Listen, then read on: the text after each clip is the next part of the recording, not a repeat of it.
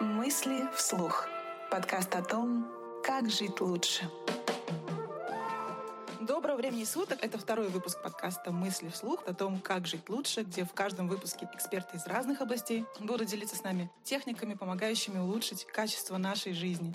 И сегодняшняя тема будет э, не самая простая, как, в принципе, первого подкаста. Сегодня мы поговорим о том, как жить во время войны. Самое актуальное, что ни на есть, к сожалению, тема как жить, функционировать в этот непростой период. В гостях у нас сегодня Светлана Хачатрян, когнитивно-поведенческий психотерапевт из Израиля. Светлану я знаю уже не один год, поэтому мы с ней сразу будем на «ты». Света, привет! Привет, Лида. Классно, что на Спасибо. «ты». Я люблю.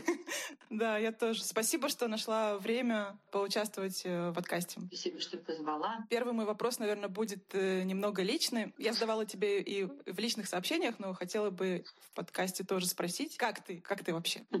Да, я э, на сегодняшний день я уже, конечно, намного-намного лучше, но в начале, э, так же, как и все люди, наверное, в Израиле большинство людей с нормальной психикой, я отреагировала так, как реагируют люди в такой ситуации. Шок, непонимание, отсутствие навыков э, каких-то справиться тут и прямо здесь и сейчас ситуации, растерянность и дезориентация. Ну, а потом постепенно все это стало адаптироваться, адаптироваться, пока я наконец не стала совсем уже приспособленной к этой нормальности, которую нельзя назвать нормальной. Угу.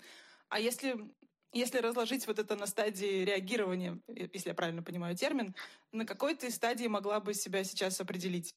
Да, сложно сказать, потому что эти стадии, они же меняются, прыгают, скачут туда-сюда, но, наверное, большую часть времени все таки преобладающую я, наверное, уже принимаю ситуацию, хотя бывают иногда снова и вспышки гнева, и какие-то ноты депрессии, уныния, но по большей части, да, есть принятие ситуации как таковой.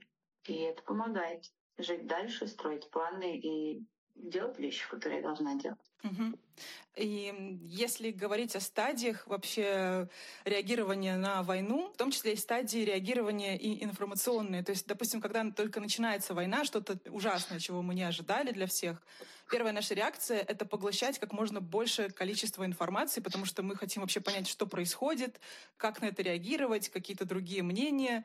И мы вот как губка такая, которая впитывает в себя все возможное без разбора. Но в какой-то момент совсем не очевидно, мы вдруг понимаем, что, наверное, нужно как-то отсеивать, фильтровать информацию. И в связи с этим у меня вопрос, сколько информации вообще можно потреблять, чтобы минимизировать ущерб для психики? Ты знаешь, я скажу тебе так, что нет универсального ответа для всех людей. Хотя мы привыкли слышать, конечно, привыкли слышать, что поменьше новостей, побольше действий, побольше ресурсных э, дел. Но есть люди, скажем, которые чувствуют себя лучше гораздо, если они поглощают новости чаще, чем все остальные. Это условно люди, у которых есть фоновая тревожность, и им важно держать ситуацию под контролем, и поэтому новости не мешают им, а наоборот помогают и успокаивают. Однако, если и они тоже будут отдаваться этому процессу больше, чем они сами могут выдержать, то им тоже будет плохо, им тоже будет тяжело.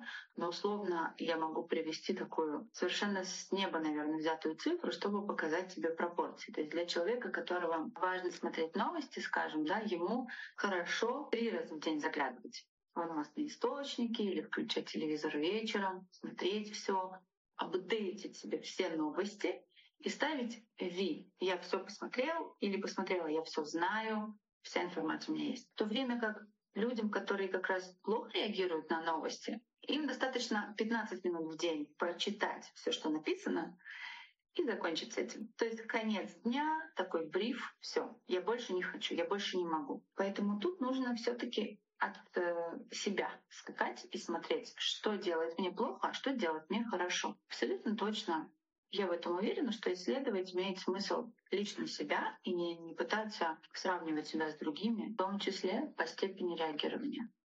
Окей. По поводу подробностей. То есть в начале войны, как мы все знаем, после 7 октября было очень много в сети видео, которые вирусились. И люди, в том числе и с слабой психикой, все равно считали своим долгом смотреть эти видео, просто чтобы как-то отдать какую-то последнюю я не знаю, как это назвать, дань уважения, как бы, чтобы сказать, что вот я здесь, что это меня тоже касается, что это важно. Я в том числе знаю немало таких людей, которым категорически нельзя такие вещи смотреть, они просто не будут спать 10 лет. Но они какой-то период времени все равно продолжали смотреть, пока просто что-то в них не сломалось. Вот что бы, может быть, ты могла сказать таким людям?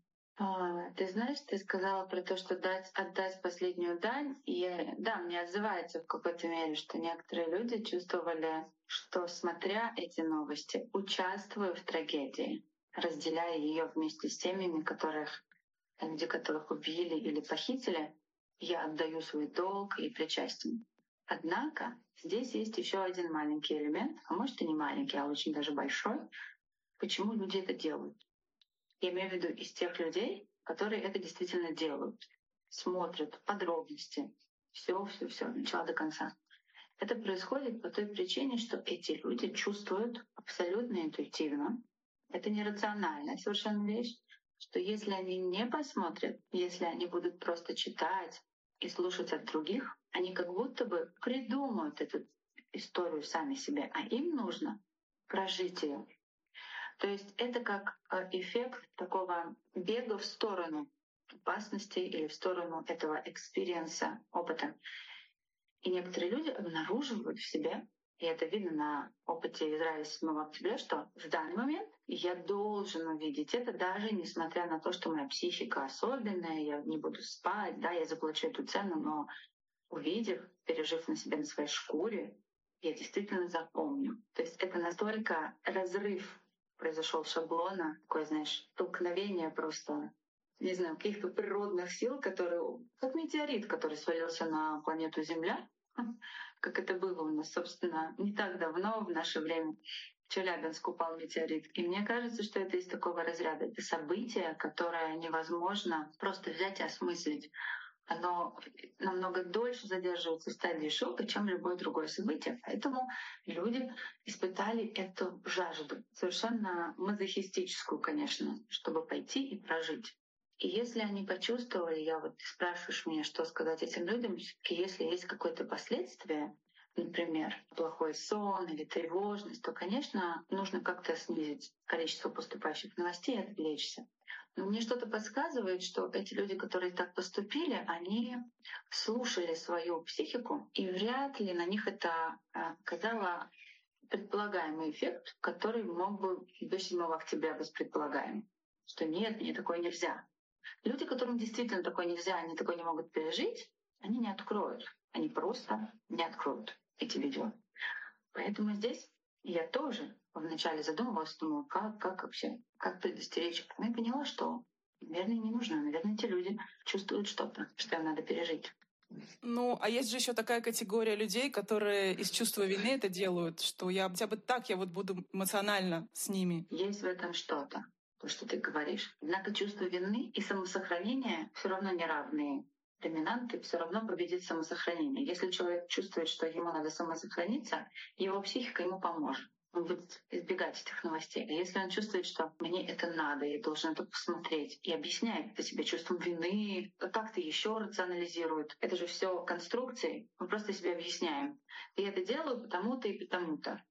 Но это просто наша идея. В эту идею мы можем больше верить, меньше верить, однако настоящий мотив — это некая такая тяга переживания опыта для того, чтобы дальше пошел процесс, то есть гнева и депрессии и принятия всех этих пяти стадий да, проживания горя. И для того, чтобы некоторым людям, для того, чтобы запустить этот процесс, необходимо что-то экстремальное, экстремальный опыт. Я так на это смотрю. Возможно, кто-то будет слушать меня и со мной спорить, но это то, что я наблюдаю. С каким самым частым запросом вот к тебе обращались в этот период люди? Ну, понятно, что там, наверное, панические атаки, может быть, какая-то неизвестность, но тем не менее. Парадоксальным образом образом, а, ну, потому что я не работаю с людьми, которые испытывают, испытали острый травматический шок, стрессовый, стрессовый какой-то реакции. Я просто с ними не работаю. Это не моя специализация, я их не беру. Я работаю с людьми, которые затрудняются строить свою жизнь в соответствии с своими целями, задачами, те люди, у которых и так, и до войны тоже или повышенная тревожность, или очень уязвимое состояние по отношению к событиям, которые с ними случаются. То есть случаются события, они их как-то преломляют, не дают им жить дальше, влияют на них. Поэтому я работала, как правило, с людьми, которые были у меня и до войны. Новые клиенты ко мне не пришли, именно ко мне. Но я общалась также с людьми, которые не в терапии, которые меня окружают в Фейсбуке, да, в социальных сетях. И я видела, что людей волнует другой вопрос. Не панические атаки, тревожность. Это, знаешь, это стало автоматически чем-то чем нормальным и даже ожидаемым. Люди ожидали, что они так отреагируют. А вот что люди не ожидали, то, что у многих людей, особенно оптимистов, любящих жизнь, верящих в лучшее, вот с ними случилось что-то такое важное, значительное. Тот надлом, о котором я тебе вначале сказала, когда жизнь разделилась на до и после. Какие-то конструкции, работающие до, о том, какой мир, как с ним обращаться, как в нем жить, они перестали работать. То есть если я раньше верил в доброту, сейчас я усомнился в доброте людей. Если я не думал, что люди — это частично люди могут быть сущим злом, сейчас я начинаю думать, что да, люди могут быть сущим злом. Но это важные такие эры, что ли, в сознании человека, когда он переосмысливает свой взгляд на мир.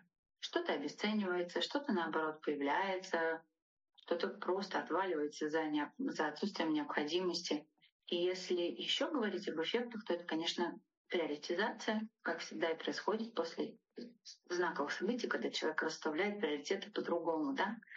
И не всегда это те приоритеты, которые хочется расставлять. Например, если раньше приоритетом было личностное развитие, как бы мне вырасти в карьере, стать более значимым, найти смысл жизни, ну и все вот из этой серии, то сейчас это все не имеет никакого значения. Сейчас значение имеет совсем другое. Ценность жизни, люди близкие вокруг меня, участие в сообществе, помощь другим. И это становится на первый план. А для кого-то просто даже выживать, просыпаться и не падать в состояние депрессии, беспросветной тьмы — это тоже приоритет вполне себе логичный. То есть, в принципе, наверное, с точки зрения выживаемости пессимистам быть проще, потому что, ну, пессимист, когда получает даже плохие новости, он, в принципе, разводя руками, говорит, ну, я так и знал. Так и есть. Если мы делим людей на этих пессимистов и оптимистов, а, а я их, конечно, для себя делю на а, нетревожных людей и тревожных людей, потому что пессимисты — это как раз тревожные люди, это те, кто ждут, что-то случится, что-то случится, мне надо к этому подготовиться. Парадоксально, опять же, но когда случается что-нибудь, какой-то катаклизм, катастрофа, что-нибудь плохое, эти люди испытывают некоторого рода успокоение. То есть вот они ждали, ждали, ждали, месяц, два, год, два, больше, и это происходит. И сейчас можно больше не ждать. Все, период ожидания завершен, теперь начинается период адаптации и проживания этого события.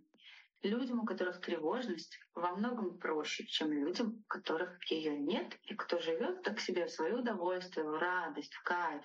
Скажем так, здоровые, такие психически здоровые люди, очень адаптивные, но когда наступает что-то подобное, им приходится нелегко. Да, конечно, все зависит от э, способности организма справиться с ударом, но, как правило, люди, у которых тревожность такая фоновая, они хорошо справляются с трудностями. Как раз в таких ситуациях они хорошо знают, что делать и как себя вести. Хоть какая-то польза. Ну, да, да. Нашлась за что себя похвалить я сейчас. Окей, спасибо. Ну, сейчас у меня будет вопрос такой не самой первой важности, потому что когда речь идет о войне, то, в принципе, самое важное — это чтобы все были живы, здоровы, то есть какие-то более базовые по той же пирамиде масла вещи. Но, тем не менее, жизнь продолжается, и люди там отмечают дни рождения, свадьбы, что-то происходит, и хочется что-то планировать. А в период войны очень сложно что-то планировать, не то что там поездку какую-то, просто выход с друзьями. И вот это отсутствие возможности планировать и что-либо контролировать, как с собой договориться и не переживать по этому поводу? Угу. Ты э, задала вопрос, в этом вопросе частично уже прозвучал ответ. Договориться с собой, чтобы не переживать по этому поводу, это ответ. Если развернуть этот ответ, получается так, что в период, когда все непредсказуемо, завтра может кто-то отменить школы, какие-то занятия, кто-то не пустит кого-то на работу, я останусь работать из дома в конце концов, да, и это, помимо того, что я просто могу сама заболеть, что-то может пойти не так, как в обычной жизни, вдобавок. Если мы исходим с точки, что сейчас планирование — это не самый нужный навык и не самое нужное приложение, которое мы можем использовать, тогда что? Что вместо этого? Тогда здесь выступает на первый план такой навык, как гибкость. и способность менять план или менять свои представления о том, как должно пройти сегодняшнее, завтрашнее, послезавтрашнее, на то, что убираем полностью долженствование. Вот о чем я говорю. Есть люди, которые тяжело переживают изменения. Нравится, когда все понятно, предсказуемо. Я знаю, что я делаю, я контролирую ситуацию, я могу в этой ситуации быть тем, кто на нее влияет. Но начнем с того, что вообще в жизни трудно что-либо контролировать, особенно в некоторых уголках планеты. Но когда наступает война или экстремальная ситуация, про контроль можно просто позабыть, как о, о причуде, как о желании какому-то там, которое когда-нибудь наступит в новом году. Не знаю. Что же мне делать, если я э, тотально подвержен желанию контролировать, знать и предсказывать? Учиться. Это то самое время, когда так или иначе жизнь заставит нас учиться быть гибкими. Если приравнивать это к soft skill, к мягкому навыку, то надо себя оценить. Катя, а как я, я вообще умею подстраиваться под изменения? Или у меня плохо с этим? Вот сам себя оценил, так протестировал. Ну, допустим, от нуля до десяти. Десять я бог гибкости и изменения планов. Один я на абсолютно ригиден, мне становится плохо, до тошноты, до соматизации, не могу и все. Где я на этой шкале? Если я, например, на троечку иду, то значит достаточно низко.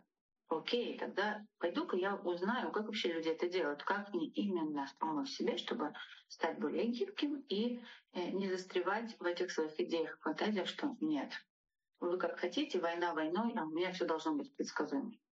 Если же я хорош в этом, окей, у меня все в порядке, тогда я могу быть более спонтанным, адаптироваться под ситуацию. Ну, конечно, о планах стоит, так скажем, думать в таких категориях. Было бы здорово, если.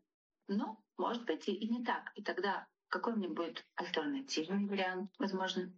Это тоже элемент планирования такого легкого адаптивного самообмана, но когда у меня есть несколько вариантов развития событий, по крайней мере, то уже в голове своей я, по крайней мере, прожил этот сценарий, и я могу к нему быть готовым, чем когда я иду только в одну точку и не способен двигаться вправо и влево. А есть ли какие-то техники, которые позволяют э, свою внутреннюю опору найти или взрастить, или развить ее? Что это вообще такое?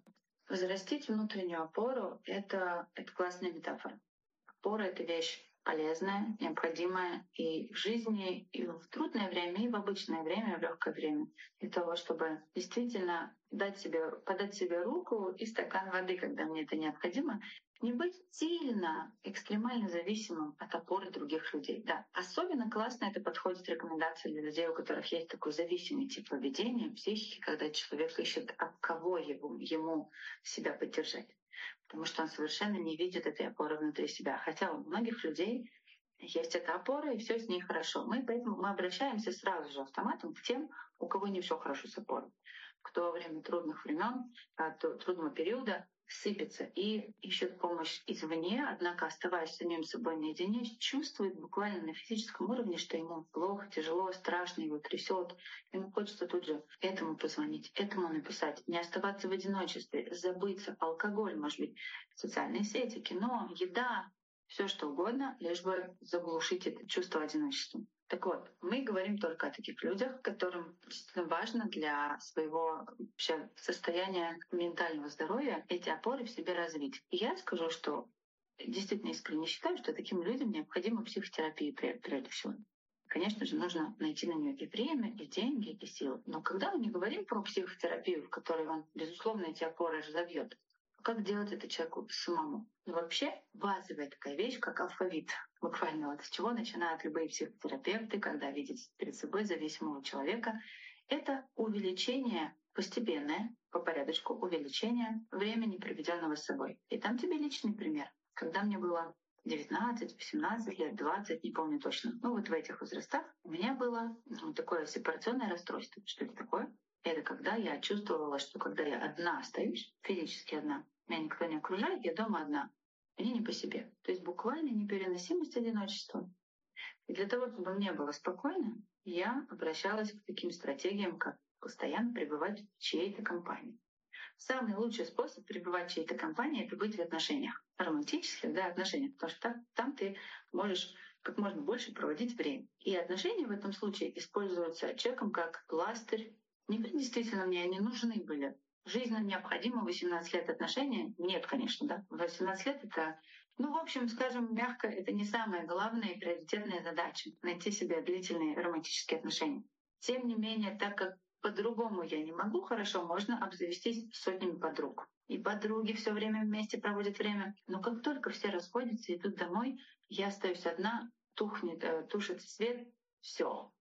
Я начинаю слышать все в голове мысли, страхи, предсказания о будущем, ужас, кошмары о себе и так далее, и так далее. То есть начинается нагнетание. И тогда я включаю телевизор, включаю радио, что угодно, чтобы только этого не слышать. Я думаю, что те, кто слушают нас с тобой и себя в этом находит, а, это, конечно, такой верный признак того, что опор нет вообще. То есть отсутствует как вид. Их срочно-срочно нужно искать. И как это делать? Не сразу пытаться вот выйти куда-нибудь одной, например, и испытать удовольствие. Конечно, так невозможно. Но можно взять себе такой adventure-календарь, когда у меня есть, скажем, 30 дней, в рамках которых каждый день я выделяю себе чуть-чуть больше времени сам с собой. Например, понедельник, начался месяц. Я выделяю для себя 20 минут времени сама с собой. Что я в это время делаю? Желательно что-нибудь, что мне нравится делать. И, например, мне нравится готовить. Cool. Я беру себе какой-то рецепт, заранее готовлю, приготавливают рецепт, все ингредиенты, и я эти 20 минут честно просто готовлю. Я ничего не включаю, я не слушаю подкаст, телевизор, радио, новости и никому не звоню. Я просто готовлю. Да, ближе к 10 минутам начнется такое состояние не очень комфортное, но потом оно пройдет. Дальше на следующий день я уже 25 минут сама с собой провожу время уже с другими вещами, но тем не менее тоже одна нормально пойти одному в кафе, одному пойти почитать книгу, то есть делать как можно больше вещей, которые я делаю только сама собой. Пишу дневник, пожалуйста, тоже как вариант. Но важно делать это в одиночестве. И, как ни странно, это практический совет и техника, практика. Я тоже это делаю со своими клиентами, у которых ровно такое расстройство или такое, такая проблема. Это помогает. В конце концов, через 10, 15, 30 дней, кому-то 40 и 50 нужно, но человек чувствует, что в этом одиночестве, уединении э, накал страха и тревоги снижается и даже замещается какими-то позитивными эмоциями. Вот, пожалуйста, одна такая практика, которая может э, поры эти у нас возрастить. Вау, интересно. А вот это расстройство, оно как-то связано с интроверсией, экстраверсией, или это вообще никак? Не имеет никакого отношения ни к экстраверсии, ни к интроверсии. Это просто в целом э, человек, который относится к тревожному профилю. У так или иначе какое-нибудь тревожное расстройство. Он не знает, какое. Это может быть социальное тревожное расстройство или генерализованное. Их очень много в наших учебниках по психиатрии. Но человек же сам не может себя диагностировать. Однако этих признаков, что я вот один не могу быть, и мне тревожно, это, в общем-то, достаточно распространенный именно симптом для сепарационного расстройства. Да? То есть там еще может быть такое, что когда кто-то уходит на работу или в школу, я чувствую тревогу, а вдруг с ними что-то случится. Да? То есть так или иначе, а вдруг я останусь один. Все это об этом. Я останусь один. И вот этот страх одиночества и вакуума, он просто непереносим. Это действительно кому-то слышится супер странным. В смысле? Как так? Я вообще обожаю одиночество. Прекрасно. Но есть люди, которые не переносят его. Они физически не могут быть одиноки. И да, и они, конечно, может, и устают от общества. Это не противоречит. Они могут уставать, утомляться, злиться на людей, но, к сожалению, не иметь возможности испытывать спокойствие, только находясь самим собой. Вот интересно, у меня как раз нет проблемы находиться самой собой, я наоборот как-то этим заряжаюсь, но я же сама себя могу и доконать очень сильно. То есть никто меня так не сведет с ума, как я сама. Вопрос, как таким людям находить э, эмоциональный баланс? А как именно ты сама себя доканываешь? Расскажи немного больше об этом. Ну, я начинаю рисовать себе страшные картины будущего очень подробно, фантазия у меня богатая. Угу. То есть когда сам себе человек рисует картины будущего, и эти картины не самые прекрасные, не самые привлекательные, а может быть даже пугающие. Угу. Если ты говоришь опять же про мыслительный процесс, который загоняет тебя от мысли к мысли к плохому сценарию, то можно здесь немного подумать в сторону когнитивных искажений. Вот что такое когнитивное искажение? Это когда человек таким образом структурирует свое мышление, что оно приводит к ошибкам в их оценке. Например, человек думает, а меня могут уволить. Он, конечно, не с пустого места об этом думает, естественно. Нет, у него есть причины. Он чувствует, что он плохо работает. Последний месяц он как-то не вкладывается в работу. У него нет фокуса, что-то как-то он подустал. И вслед за этим приходит ощущение, что я плохо работаю, поэтому они увидят, что я плохо работаю, они меня уволят. И дальше что происходит? Человек все больше и больше думая о том, что его уволят, или подставить здесь что-нибудь другое. Мой парень или моя девушка, мой муж или моя жена, да, от меня уйдет, потому что я ужасно скучная, я не даю больше эмоций, которые давала раньше, или давал. Любой страх. Человек начинает об этом больше думать. Это, знаешь, кристаллизируется в голове как идея. И когда мы говорим о обдумывании одной и той же идеи, то здесь надо сделать вот что. Сначала задать себе такой вопрос. Вот эта мысль, во-первых, найти эту мысль, действительно ее идентифицировать. Ага, я боюсь, что меня уволят. Вот что меня тревожит. Меня тревожит не, не то, что много посуды дома или еще какая-нибудь ерунда. У меня есть конкретная тревога. Я боюсь, что меня уволят. Поэтому я раздражаюсь в доме на детей, что они отвлекают меня. Поэтому я ссорюсь с мужем из-за того, что он жалуется, что на него не хватает времени. Но это все просто поверхность. За, за кулисами я переживаю страх, что меня уволят. Я живу этот страх. Потом я вдруг начинаю хуже спать. Хуже есть или больше есть, больше, чем надо, да, чтобы заедать. Что-нибудь из этого со мной происходит, а я, я ничего себе никак не пойму. Где, где, почему мне так тяжело, плохо, страшно. И вот когда ты определила, что является источником, причиной твоего страха, кстати, с практикой появляется мастерство. То есть сначала ты может быть, мучаешься, ищешь, ищешь, тебе тяжело, но чем больше ты будешь сама себе говорить. Так, Лита, давай переберем в голове, о чем я беспокоюсь прямо сейчас. Давай возьмем лист бумаги, сейчас выпишем все, все, все, все, все, что меня волнует. И ты начинаешь выписывать. Выписала. Волнует погода, волнует природа, волнует, что мама не звонила, что я не звонил. Выписываешь, выписываешь, пока наконец не доберешься до вот этой самой яркой тревожности. То, что больше всего. Хорошо, мы нашли ее, это уже пол полдела. И дальше я себя спрашиваю, так, а почему я об этом думаю?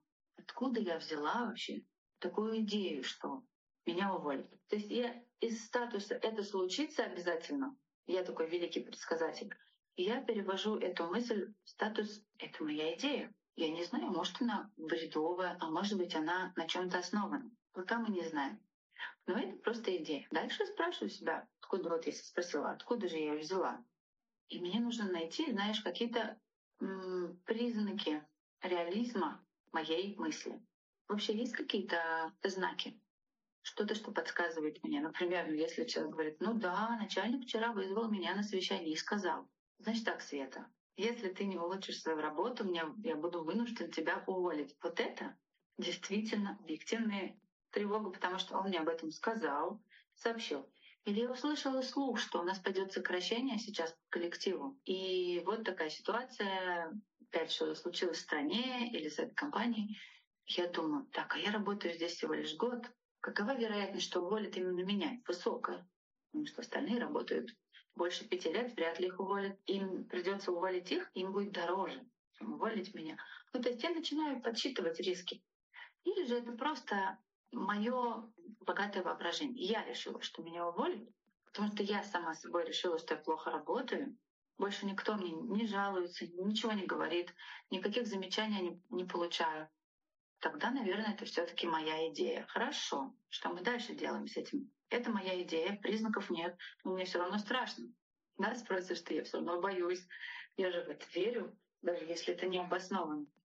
Хорошо, тогда а есть ли какие-нибудь способы, которые помогут мне снизить мою тревогу? То есть, что я могу сделать, чтобы я лучше работала? И тут я начинаю думать уже конструктивно, понимаешь? Не о фантазиях.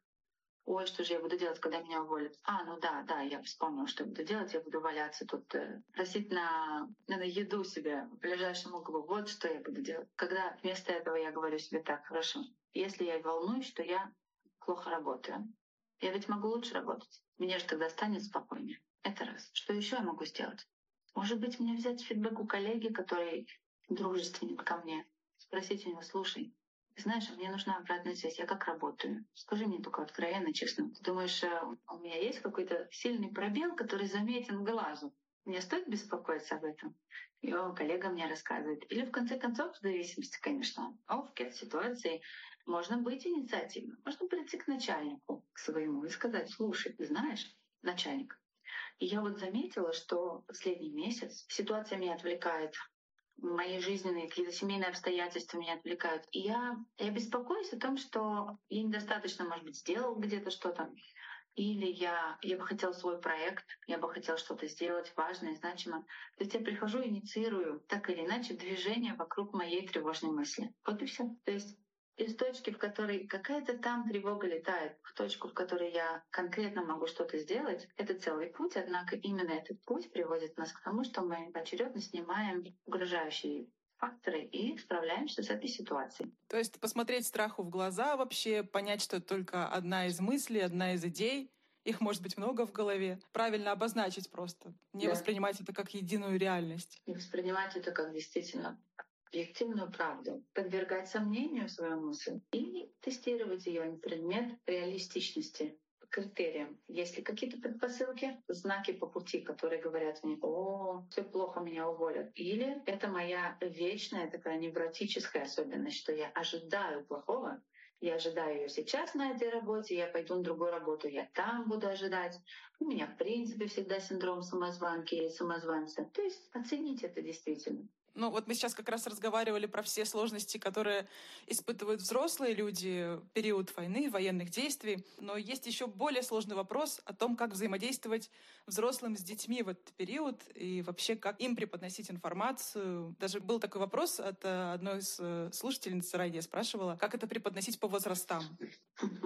А, у меня конкретно нет такой четкой, правильной классификации по возрастам. Почему? Потому что я, конечно же, не детский психолог. Я думаю, что это их вотчина объяснять, толковывать, как именно объяснять детям. Но однако у меня есть какие-то, конечно, представления о том, как было бы хорошо говорить с детьми. Тут, естественно, я соглашусь со всеми, кто утверждает, что детям нужно преподносить информацию, нужно объяснять, что происходит, для того, чтобы эта их тревога детская, ой, что-то случилось с мамой, с папой, с бабушкой, с девушкой, со всеми вокруг, какие-то звуки, какие-то бумы, грохот, сирены, что это такое. Им же нужно это объяснить. Мы не можем просто сказать, что ну, это так, это мы играем в игру, потому что это будет ложь и правда.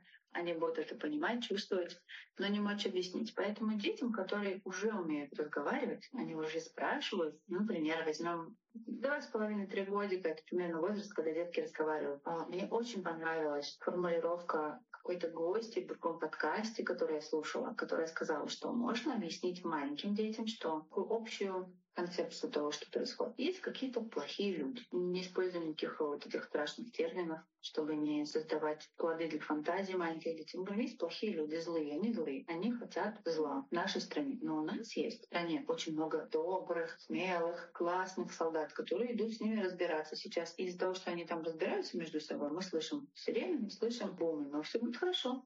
Все будет прекрасно, мы справимся, мы переживем через это. Конечно, спрашивают, как ты себя чувствуешь, хочешь ли, что ты хочешь, чтобы мы делали, когда мы сидим в убежище. Хочешь, я тебя обниму, хочешь взять с собой мишку. То есть это речь о маленьких детках. Детки постарше примерно все то же самое, но опять же до достаточно взрослого возраста имеет смысл все таки избегать употреблять всякие вот эти вот страшные термины. Все подробности, они не имеют смысла до определенного возраста. Но не знаю до какого. Это зависит от ребенка. Если ребенок очень тревожный, он всего боится, да, шума ветра боится этот ребенок, тогда вообще стоит избегать подробностей. И сказать, да, идет война, да, есть э, плохие дяди, которые хотят э, зла Израилю, но у нас намного больше добрых сил, они победят. Вот. А с детьми уже постарше, с подростками, конечно, судиться, обсуждать, спрашивать их мнение, вообще рассказывать им какую-то концепцию, которая в доме. все таки принято считать, что мы вот в это верим. Мы думаем, что вот так надо, что у подростков есть еще и другая среда, где они могут спросить, что происходит, и сформировать свое мнение, которое может очень отличаться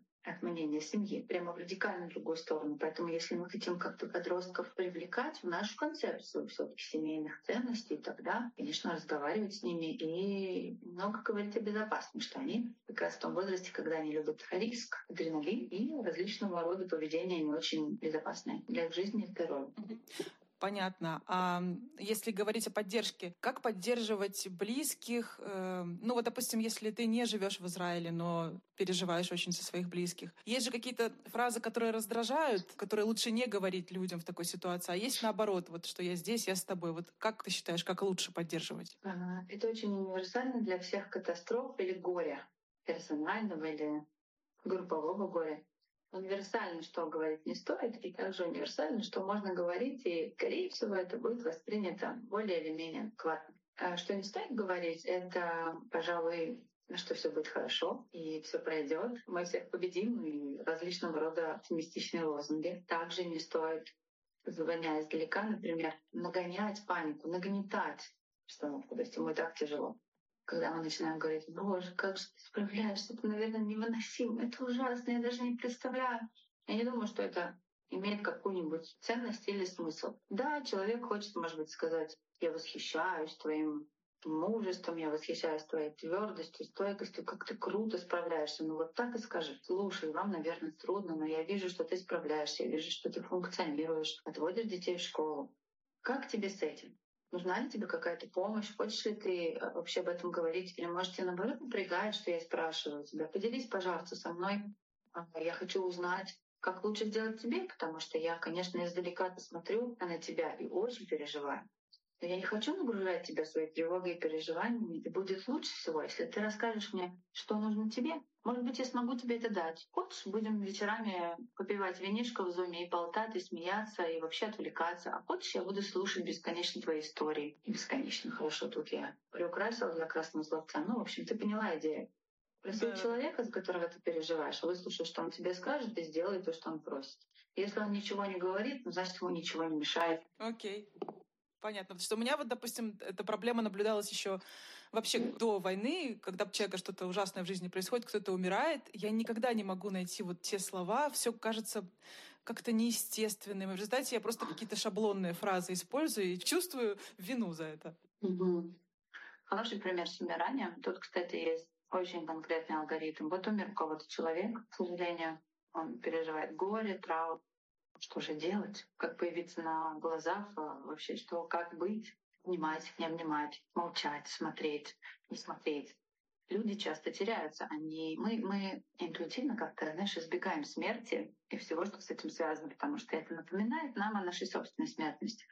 Когда мы чувствуем горе другого человека, порой бывает тяжело его в себя вместить, потому что места нет. Там все, все, все вытеснено отрицанием. это не про меня, со мной этого никогда не случится, и вообще бессмертен. И все мы близкие. Поэтому, когда мы сталкиваемся с человеком, у которого кто-то умер или у которого горе, надо просто стать а, тем человеком, который слушает. Иногда это будут истории про один и тот же день, одни и те же события. По кругу десять раз человек рассказывает, как он пришел, как он открыл дверь, как он обнаружил, как он позвонил. Вот порядке, да, по очередности событий он будет пересказывать, снова и снова. Это такой процесс проживания горя, процесс э, преодоления шока, пересказать миллионы раз, что было. И интересно, что наш мозг очень запоминает эти моменты. То есть, когда произошло что-то шокирующее, шоковое, что делать с людьми, которые были на фестивале нового, ну, все, кто пережил непосредственно так на себя, что с ними делают. В первую очередь просит их восстановить последовательность событий от начала до самого конца. И чем больше раз человек проговаривает это, а, вспоминая детали, запахи, цвета, детали-детали, тем а, больше он восстанавливается и быстрее. То есть надо не допустить, чтобы у человека в памяти возникли дыры, в которых вдруг он не помнит, что было. И поэтому всяческая вот эта первая психотерапевтическая помощь — это помощь, чтобы человек а, выстроила линию. Также и с а, теми, кто, у кого кто-то умер. Также и с ними. А что было потом? А ты что? Когда ты пришла? И вот давать человеку рассказывать. Рассказывать. И еще раз рассказывать. Это ужасно тяжелая работа, что я могу сказать. Одна из самых тяжелых. Переживать с кем-то рядом горе. Но это буквально знаешь, отдать себя на время, свою психику, свои нервы, свои чувства, отдать на время вот этому переживанию. То есть ты со переживаешь. Не просто ты рядом. Нет ты берешь на себя часть. Поэтому испытывать тут вину вообще не имеет никакого смысла, потому что ты и так делаешь. Ты пришел, уже хорошо, уже прекрасно. Ты не избежал этого, да? Ты пришел и ты взял на себя. Ты тоже почувствовал боль, ты тоже почувствовал горе, какую-то часть. Не все, конечно. И вот за это уже сказать себе, слушай, молодец, ты поддержал человека, это было ей важно, ему, ей, им. И, и да, это, вот моя, а, моё, мой вклад, да, в этому человеку. Говоря опять-таки про чувство вины, вот у меня есть одна знакомая, реальная, не, не закамуфлированная я, которая испытывает чувство вины за то, что с начала войны она не может активно высказать свою позицию в соцсетях. Не то чтобы высказать, она просто не может подобрать слова, потому что все, что она пыталась там сформулировать в пост, было неестественно, не то. Ну вот не все люди могут как-то быть активны в соцсетях и до войны, и во время. И вот то можно ей сказать на этот счет, что, что это нормально, что все мы разные. Ну, я не психолог, но не знаю, я уверена, что у тебя найдутся лучшие слова таким людям, которые испытывают чувство вины за свою неактивность. Да, ну, конечно, вот чувство вины — это, разумеется, такое чувство, которое дает нам сигнал я э, что-то не делаю, делаю недостаточно, делаю не так, как я бы хотел, или мое внешнее поведение, оно сильно отличается от того, кого, какой, какой бы я бы хотела, чтобы оно было. То есть есть образ меня Светы, хороший, хороший Света, правильная Света, а есть Света, которая реальная. Между нами пропасть, потому что я не делаю раз, два, три, четыре, пять, целый список. А, и чувство вины некоторые, там, допустим, психотерапевты, особенно аналитически, подразделяют на здоровое когда ты действительно что-то ужасное сделал плохое, ты должен за это извиниться, как-то исправить ситуацию. А если это невротическое чувство вины, это просто повод, без повода, что бы я ни сделал, я все равно сделал недостаточно.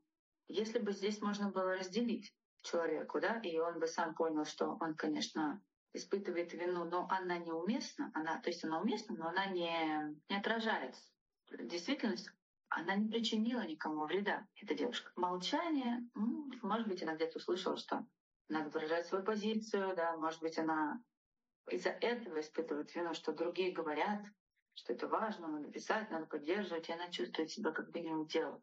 Но все таки если подумать, то мы действительно справляемся иначе, чем другие люди. И для кого-то затаиться и быть тихим, ничего не подавать никаких сигналов в жизни, это способ преодолеть, а для кого-то кричать на каждом углу — это способ преодолеть.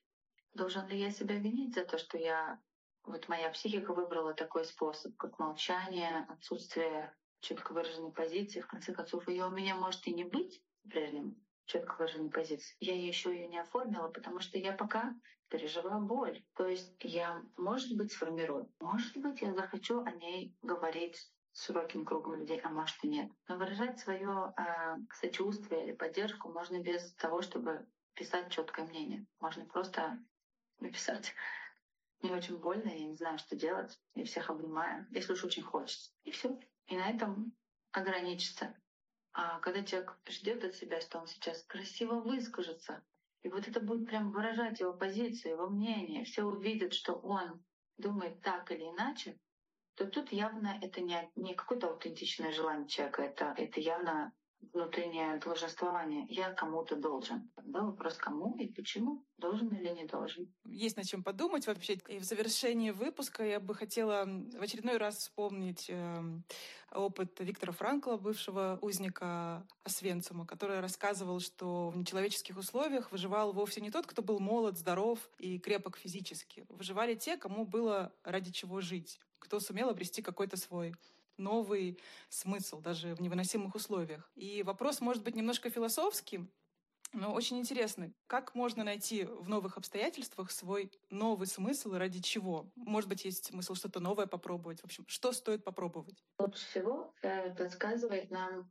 собственный внутренний голос. Прежде чем искать смысл, еще раз повторюсь, миллион, может, раз повторюсь, что Прежде чем искать смысл, надо сначала пережить э, крушение прежних смыслов. Все. Это, говорится, одно без другого просто невозможно. Сначала нужно пережить. Тот же Виктор Франкл был много лет узником Освенцима. Он не в один день создал логотерапию и понял, что его смысл жизни в том, чтобы донести людей, до людей, что смысл важен даже в нечеловеческих условиях. Он не, знаешь, не с одного дня сформулировал эту вообще концепцию. И мы тоже когда мы переживаем крушение прежнего мира, что, окей, для кого-то это про то, что безопасности нет, для кого-то это про то, что западный мир — это фейк, для кого-то это про то, что а пошли вы все, евреи будут жить, жили, будут жить, и все равно на всех. То есть каждый находит свой вот этот якорь, который потом этого человека будет успокаивать и объяснять ему, что произошло и почему произошло. Когда приходит момент выбора смысла, он приходит тоже не у всех, Каким-то людям не, не нужны такие смыслы, то есть они так есть. И они абсолютно всегда одинаковые. Это жить, любить и быть частью общества. Enough.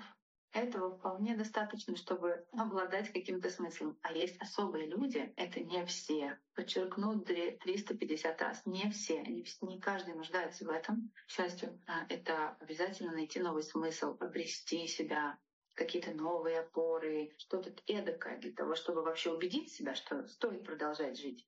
Как правило, это люди депрессивные. Слушай, я прям так скажу. То есть именно депрессивные люди у которых есть склонность к депрессиям, к переоценке и переосмысливанию, это люди, у которых эм, случаются сомнения том, что смысл есть. У остальных людей таких сомнений нет. Ну, живем живем. Все просто. Но у людей депрессивных у них э, э, они глубокие, очень глубокие, сложные.